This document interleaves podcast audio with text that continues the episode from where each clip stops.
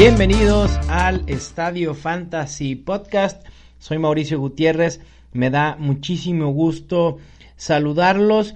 Y bueno, feliz año. Eh, hoy oficialmente, hoy 14 de marzo, fecha en la que se está grabando este podcast, comienza oficialmente el año de la NFL en la temporada 2018, así que felicidades, es como Navidad, ¿no? La fecha es como Navidad y además comienzan a llegar los regalos con todo lo que está sucediendo en la agencia libre que ni siquiera ha comenzado la agencia libre y parece ser que ya no habrá jugadores disponibles cuando comience eh, a hacerse oficial el periodo en el que ya los equipos pueden firmar a los jugadores sin contrato.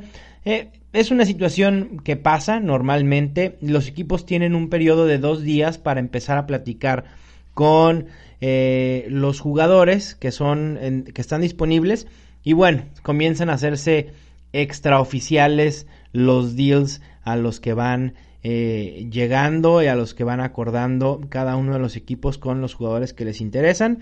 Y, bueno, se oficializan ya a partir de hoy a las 4 de la tarde, hora del este. Eh, bueno, una triste noticia, la gran mente de, Stephen Hawking eh, fallece el día de ayer en la noche una de las grandes, grandes mentes de, de esta, pues del mundo, de la humanidad en la historia. Realmente el universo o el estudio del universo no sería lo mismo sin él. Sé que no es un podcast de astrofísica ni de absolutamente nada que tenga que ver con el espacio, pero imagínense una mente tan privilegiada como la de Stephen Hawking jugando fantasy fútbol. ¡Wow! ¿No? Sería increíble. Yo no quisiera estar en, yo no hubiera querido estar en ninguna de, de, las ligas en las que hubiera participado Stephen Hawking. Realmente me parece brillante todos los estudios que hizo. Me gusta el tema del espacio y, y, este, la astronomía y demás y la astrofísica. No soy un experto, pero sí tengo cierto gusto. Y bueno, como él decía que el trabajo e, es importantísimo en la vida, por eso mismo no podemos dejar de de, estudiar sobre el fantasy. Yo no puedo dejar de hacer mi trabajo eh, cuando es la temporada baja del NFL porque mi trabajo es para ustedes y ustedes necesitan estar informados de todo lo que sucede en la NFL y cómo impacta en el fantasy fútbol. Así que, pues vamos a darle con las eh, noticias que hay muchísimo, muchísimo, de verdad, muchísimo de qué hablar. Eh, los grandes peces de la agencia libre ya tienen equipo o al menos ya han acordado eh, estar con, algún equipo. Voy a hablar obviamente del impacto fantasy de las adquisiciones más importantes que se estuvieron dando el día de ayer, algunas el día de hoy por la mañana. Si alguna brinca en estos momentos, estoy al pendiente de, de ahí con el celular de las noticias para también platicarla y que no se nos escape. Seguramente habrá algunas notas que surjan después de que grabe el, podcast y, no las voy a poder eh, mencionar. Pero bueno, obviamente estoy pensando hacer un segundo capítulo por ahí del viernes o sábado para complementar eh, lo platicado en este episodio número 7 del Estadio Fantasy Podcast. Voy a ir posición por posición relevante en fantasy fútbol. Voy a comenzar con, los corebacks, una posición muy muy profunda en fantasy. Drew Brees eh, regresa a los Saints. Me parece que ese era uno de los peores secretos guardados de la agencia libre. Si alguien creyó que, que Drew Brees tenía o quería salir de los Saints, estaba totalmente eh, equivocado. En el 2017 no tuvo los números llamativos a los cuales nos tiene acostumbrado. Eh, lanzó para 4.334 yardas y 23 touchdowns. De hecho, fueron sus números más bajos en las temporadas en las que ha estado con, los Saints, pero aún así terminó como el quarterback 9, 9 o 10 eh, de fantasy. Dejó de ser una opción top 5, realmente eh, no lo considero así, solo cuatro semanas dentro del top 12 de fantasy. Eh, su regreso a los Saints le, hace permanecer en la élite de los corebacks de fantasy, pero realmente yo ya no lo consideraría un top 5. Eh, creo que debería estar por debajo de corebacks como Russell Wilson, que también va a tener problemas por, por la pérdida de algunos de sus eh, jugadores, Aaron Rodgers, Tom Brady, probablemente Carson Wentz con Wentz con dependiendo su recuperación, habrá que ver dónde ranqueamos a Carson Wentz. Eh, de Sean Watson será intrigante y también Cam Newton. Me parece que Drew Brees sí sigue siendo élite en fantasy, ya no es lo que era antes por dos cuestiones. La edad, eh, la edad afecta, el brazo ya no es tan potente y también por el sistema ofensivo que emplea ahora Nuevo Orleans, ahora más enfocado en la carrera. Eh, así que ese es el primer quarterback del que se supo. Sabíamos que iba a regresar a, a los Saints. Case Keenum, el ex quarterback de los Vikings, se va a los Broncos. Eh, tuvo una buena temporada con Minnesota, terminó como el quarterback 14 eh, en fantasy, jugando 15 juegos. Tuvo números impresionantes para lo que había hecho, es decir, impuso récords personales en casi todas las, las áreas. Seguramente será una mejora para los, los Broncos eh, después de haber jugado con Trevor Simeon, Brock Osweiler y Paxton Lynch. Eh, Case Keenum se reúne con su eh, ex coach Gary Kubiak, con el que estuvo junto en, en, en, Houston por dos temporadas. Pero me parece que estando la posición de coreback tan profunda, Case Keenum no es una opción viable para Fantasy.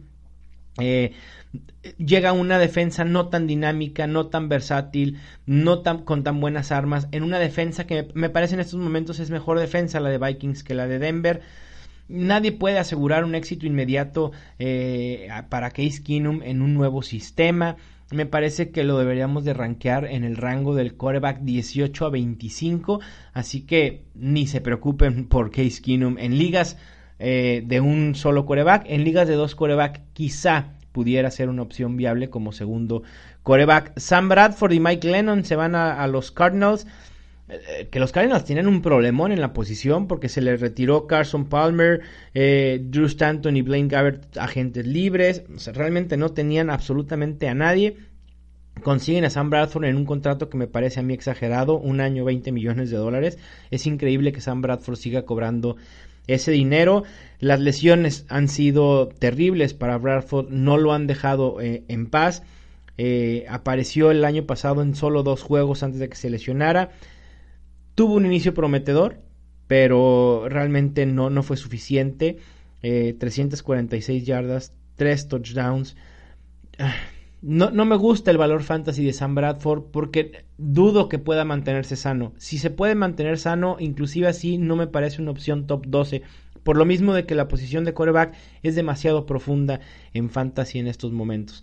Eh, no afecta el valor fantasy de David Johnson ni de Larry Fitzgerald. Me parece que es un... Eh, que puede ser similar a lo que hizo Carson Palmer, así que no me preocupa el valor de los demás playmakers de los Cardinals.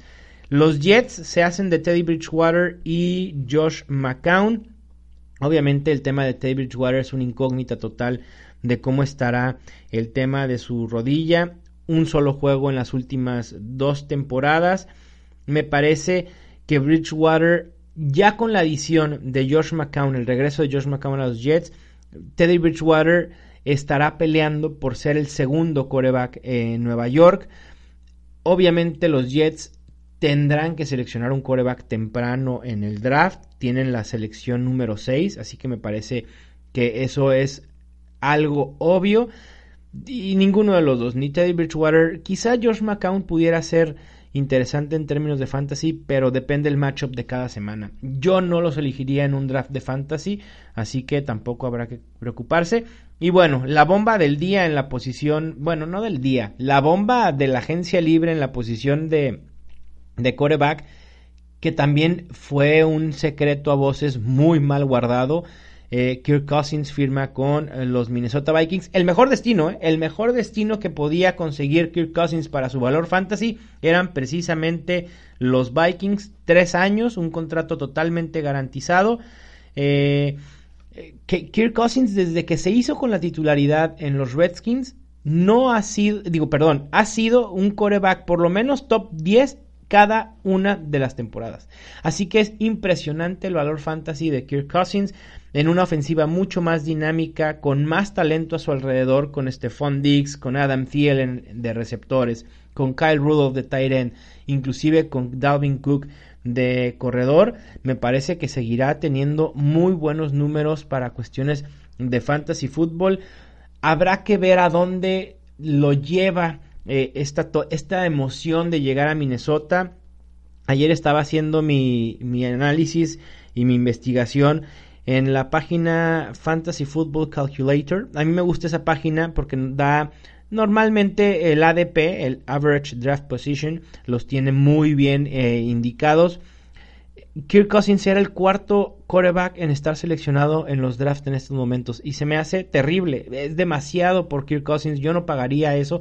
Me parece que sí es un quarterback top 8 pero si esto se sale de control, Kirk Cousins no puede, o sea, y, tenemos que tomar a Kirk Cousins justo después de Aaron Rodgers, de Tom Brady y de Russell Wilson, me parece que, estamos haciendo un error y, y, no hay que cometerlo, ¿no? Hay que tener mucho cuidado el tomar al coreback en el momento indicado y lo que marque su valor. Y Kirk Cousins no vale una cuarta ronda en un draft de fantasy. En cuanto a los running backs, que ayer estuvieron muy tranquilas las noticias de los running backs, hoy comenzaron, hoy miércoles comenzaron a soltar más noticias. Me parece que era obvio, el mercado de los running backs suele ser un poco oh, tranquilo, así que hay que hay que irnos con calma. Jonathan Stewart a los Giants, eh, me parece una contratación de lo más X, mediocre, eh, sin ninguna repercusión fantasy. Me parece que para mí está, eh, Jonathan Stewart no tiene mucho que ofrecer. Cada temporada han bajado su número de acarreos, han bajado su número de yardas totales. 680 eh, yardas en el 2017 por tierra, su marca más baja en toda su carrera. Eh, me parece que competirá por el puesto de suplente. El movimiento de los Giants me parece para generar profundidad en la posición. Eh, hay que ver si se animan a seleccionar un core, de un coreback, un running back en el draft, que parece ser que esa es la idea. Así que eh, Stewart, no, ningún. Si de por sí Jonathan Stewart el año pasado, con la llegada de Christian McCaffrey a los Panthers, dejó de gustarme en cuanto a valor fantasy, esta temporada realmente lo tengo borrado de mi panorama y espero ustedes también lo hagan. No desperdicien un pick en Jonathan Stewart, a menos que algo impresionante, impresionantemente raro pase en los Giants. Jonathan Stewart no tiene mucho valor. Eh, un ex Brown, Isaiah Crowell, se va al otro equipo de Nueva York, a los Jets. Eh, ah, qué complicado. Me parece una contratación tipo la que hicieron los Jets con Chris Ivory hace algunas semanas. Eh, realmente Crowell no es un gran talento.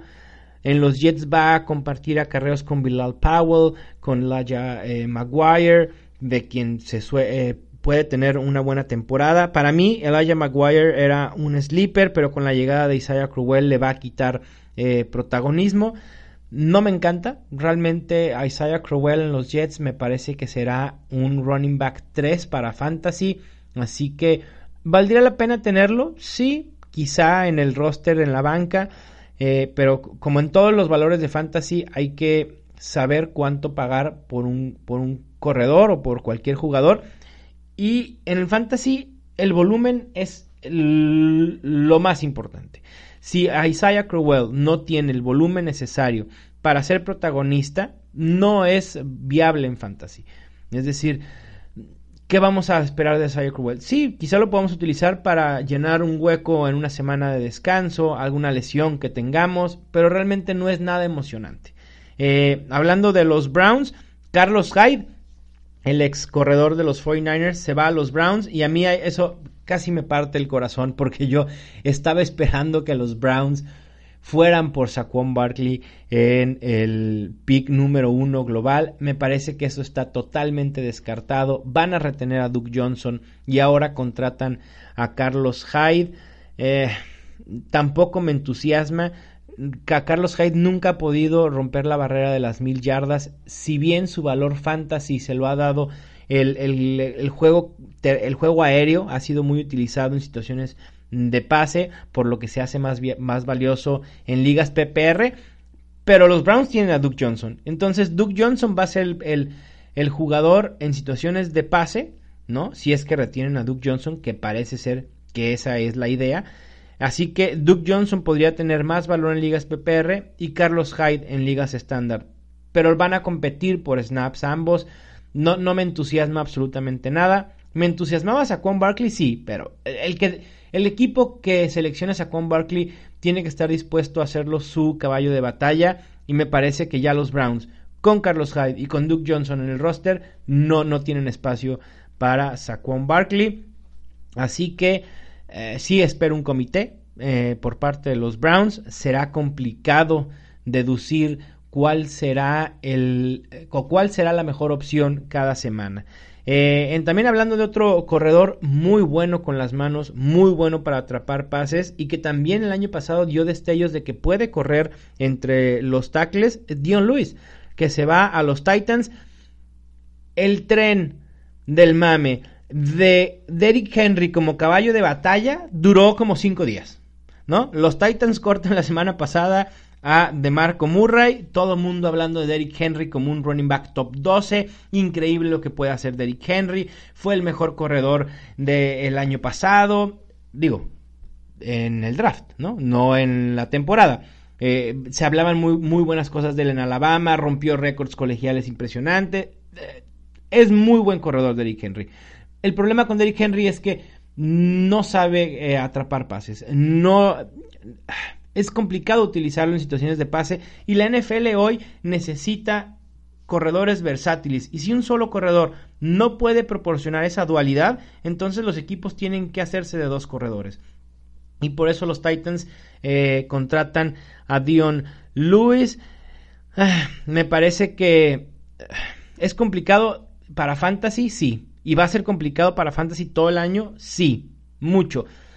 Para cuestión de los Titans me encanta. De verdad me, gusta mucho la contratación, pero para cuestión de Fantasy puede terminar en un dolor de cabeza, un comité complicado. Eh, Henry teniendo los acarreos, quizá zona roja, Dion Lewis eh, siendo utilizado en situaciones de pase, pero también el año pasado demostró que puede correr entre los tackles, así que será interesante ver cómo Matt LeFleur eh, los utiliza. Hay que recordar que Matt LeFleur le gusta este esquema, sobre todo le gusta, viene Matt LeFleur del, del coaching eh, de Kyle Shanahan, así que sabe perfectamente utilizar estos corredores tipo Dion Lewis. Me parece un poco caro lo que pagan por él, pero bueno, hay que estar al pendiente de qué es lo que sucede durante la pretemporada. Obviamente, si Derrick Henry llega a lesionarse, wow, Dion Lewis se convierte en un, en un running back top 8, pero instantáneo. Así que habrá que, estar pendiente. Hay que ver dónde se sitúan los ADPs, ya que se eh, manifieste todo lo que suceda en el draft y empecemos a hacer mock draft. Hay que tantear en qué momento será bueno eh, draftear a Derrick Henry y a Dion Lewis. Por ahora, Derrick Henry me parece un running back 2 y Dion Lewis también un running back 2, quizá más para el flex. Dependerá mucho el enfrentamiento de cada semana. Y para mí, la que es la mejor contratación de corredores hasta el momento se la llevan los 49ers. Jerick McKinnon a los 49ers. Creo que es como el cielo para Jerick McKinnon haber llegado a los 49ers con Kyle Shanahan. Eh, un atleticismo impresionante. McKinnon había declarado que él quería tener un rol prominente en algún equipo, no lo tuvo en Minnesota y parece ser que en los 49ers puede tener eh, por fin esa oportunidad. Eh, fue impresionante lo que hizo o lo que ha hecho en su carrera, sobre todo atrapando pases, así que será importante. El año pasado 51 recepciones, 421 yardas y 2 touchdowns. Sé que no es una estadística impresionante sus números, pero realmente el haber estado en un comité la mayor parte del tiempo con la Tavius Murray son muy buenos números. Y si Jake McKinnon puede ser el, el caballo de batalla de los 49ers, de verdad es que Jake McKinnon se convierte en un running back 2 bastante sólido para cuestiones de fantasy. El coreback Jimmy Garapolo también se beneficia. No lo subiría en rankings porque me parece que sería sobrevenderlo o sobre rankearlo. Eh, creo que Jimmy, Jimmy Garapolo tiene potencial para ser un coreback 1 en fantasy. Pero si comenzamos a añadirle eh, este tipo de cuestiones de que le va a beneficiar Jerick McKinnon, hay que subirlo un poco. Eh, vamos a terminar rankeándolo en el top 5. Y me parece que sería un tremendo error. Hoy por hoy, Jimmy Garoppolo me parece eh, el coreback entre el 10 y el 12 lo colocaría. Y a Jerick McKinnon como un running back 2, quizá medio, entre las posiciones 16 y 20. Así que será interesante ver también si los, si los 49ers agregan a otro corredor. Yo espero que no sea así, que se la jueguen con Jerick McKinnon. Me entusiasma muchísimo el potencial. Eh, en cuanto a wide receivers, bueno, pues el día de ayer martes comenzó eh, los Dolphins muy activos, agregando a Albert Wilson y a Dani Amendola. La contratación de Dani Amendola me parece que perjudica más a los Patriots de lo que beneficia a los Dolphins y para las cuestiones de fantasy realmente me parece eh, nada importante. Albert Wilson será quien tome el lugar en el slot de Jarvis Landry. No va a tener el número de targets que tenía Jarvis Landry en los Dolphins, pero me parece una opción interesante que hay que considerarlo como sleeper. Obviamente Devante Parque y Kenny Steels van a jugar por fuera y serán los targets principales de Ryan Tannehill. Pero hay que echarle un ojo a Albert Wilson. El año pasado con los Chiefs eh, tuvo récords en targets con 62, en recepciones con 42, en yardas con 554 y touchdowns con 3. Así que me parece que estaba esperando esa oportunidad de poder realmente ser eh, estrella en otro equipo desde el slot, no siendo el, receptor principal y puede ser que en Miami tenga algo de éxito. Eh, el ex wide receiver de los Cardinals, John Brown, se va a los Ravens, mm, tampoco me emociona, sobre todo debido a, a, su coreback, Joe Flaco. Joe Flaco no ha hecho un wide receiver bueno para Fantasy en mucho, mucho tiempo, así que John Brown tampoco me emociona. Eh, Paul Richardson, que viene de los Seahawks, pasa a los Redskins. Fue el eh, receptor 39 en ligas PPR la temporada pasada, cuando alternó eh, como el número 2 en Seattle, junto con Tyler Lockett, detrás de Doc Baldwin. Tuvo la mayor, el mayor número de targets también, de, recepciones, de yardas y touchdowns. Seis touchdowns la temporada pasada y 703 yardas me parece importante.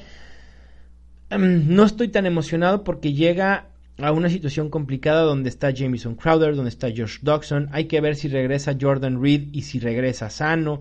Está Chris Thompson que también deberá regresar sano de su lesión. Así que hay demasiados targets, demasiados, pocos targets con Alex Smith ahora como quarterback de los Redskins sabemos que Alex Smith es un pasador de rutas cortas, nada explosivo. Alex Smith no va a tener los números que tuvo el año pasado, de eso olvídense. Y eso es lo que me preocupa con Paul Richardson y en general para el valor fantasy de Richardson, de Crowder, de Dodson y del propio Alex Smith. Así que hay que irnos con calma con, con ellos. Por ahora Paul Richardson sería un, wide receiver 3 no le veo mayor potencial por el momento. Así que cuidado. Dante Moncrief y Marquise Lee a los Jaguars. Dante Moncrief llega como agente libre. Marquise Lee eh, es renovado.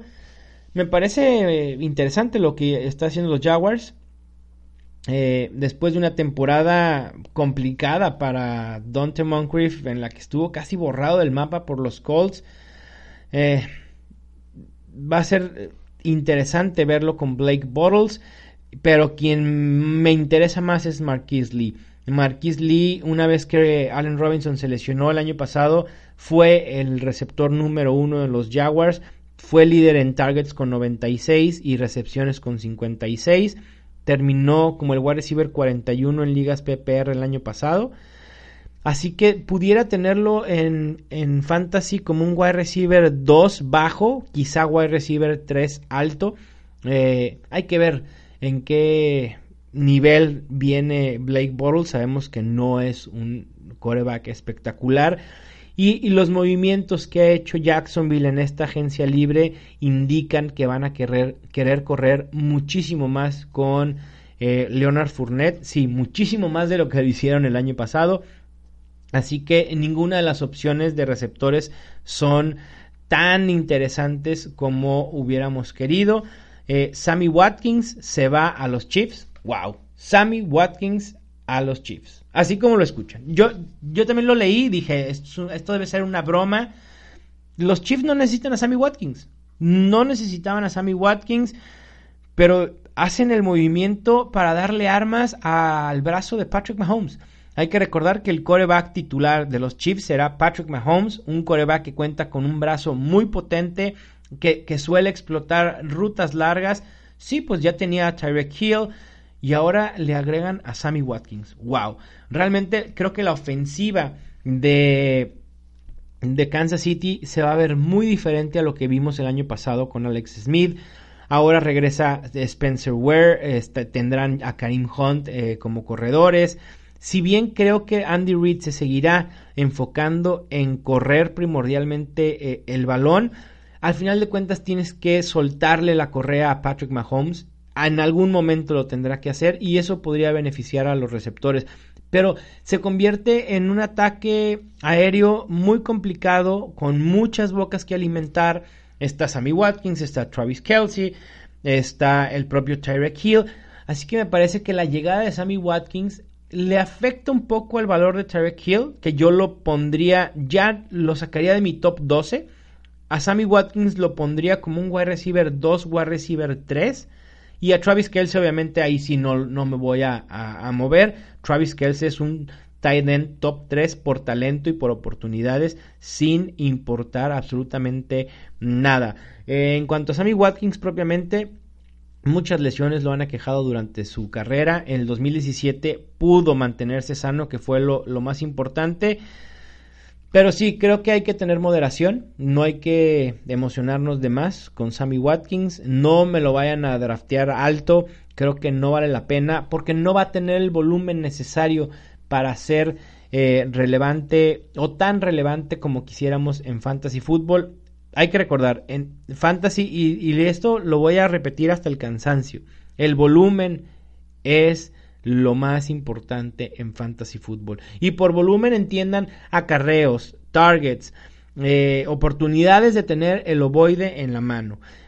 Así que Sammy Watkins, no, no me emociona. Me gusta el jugador, sí. Sammy Watkins me parece que tiene mucho talento. No lo ha podido explotar tanto por, por las lesiones que lo han aquejado. Pero no llega a la situación ideal. Me entusiasma la ofensiva de Kansas City y será muy entretenido ver a Kansas City eh, jugar, pero en cuanto al valor fantasy realmente no, no me emociona tanto. Y eh, quien se lleva a la joya de la agencia libre desde mi punto de vista son los Bears al hacerse de Allen Robinson. Eh, Kendall Wright fue el líder de los Bears el año pasado con 59 recepciones. Imagínense. El receptor con más recepciones del equipo tuvo 59. Así que le surgía hacerse de un wide receiver 1. Allen Robinson cae como anillo al dedo, solo tiene 24 años, se espera que esté completamente sano para la temporada baja. Para mí el mejor wide receiver disponible eh, en esta agencia libre. Un muy buen eh, movimiento para los Bears y para el Fantasy. De hecho, para mí era el segundo mejor destino Fantasy que podía tener Allen Robinson. El primero eran los 49ers con Jimmy Garoppolo. Pero... Eh, sin duda, en una ofensiva liderada por Matt Nagy, esta mente ofensiva que demostró grandes cosas siendo coordinador ofensivo de los Chiefs, puede echar mano de Allen Robinson, convertirlo en el receptor número uno. Seguramente, si se mantiene sano toda la temporada, Allen Robinson será el líder en targets de ese equipo. Me entusiasma lo que hicieron, también agregando a Taylor Gabriel, eh, eh, también ese eh, wide receiver, que Taylor Gabriel no será relevante en fantasy. Regresa Kevin White. Hay que ver si, si estará Cameron Meredith. Jordan Howard, Tariq Cohen, me parece que están armando una muy buena ofensiva, le están dando o proveyendo armas a, Mitch Trubisky, que hizo maravillas con lo que tenía el año pasado. ¿eh? Mitch Trubisky no tuvo una temporada espectacular, pero realmente hizo maravillas eh, en 2017, tomando en cuenta al personal que tenía a su alrededor. Eh, Trubisky no me parece una opción fantasy tampoco top 12, ni mucho menos. Quizá pueda, ser interesante dependiendo la semana. Eh, aquellos que les gusta utilizar corebacks diferente cada semana, podría ser Mitch Trubisky eh, un target a, tener ahí en la mira, pero no es tan relevante en ligas de un solo coreback.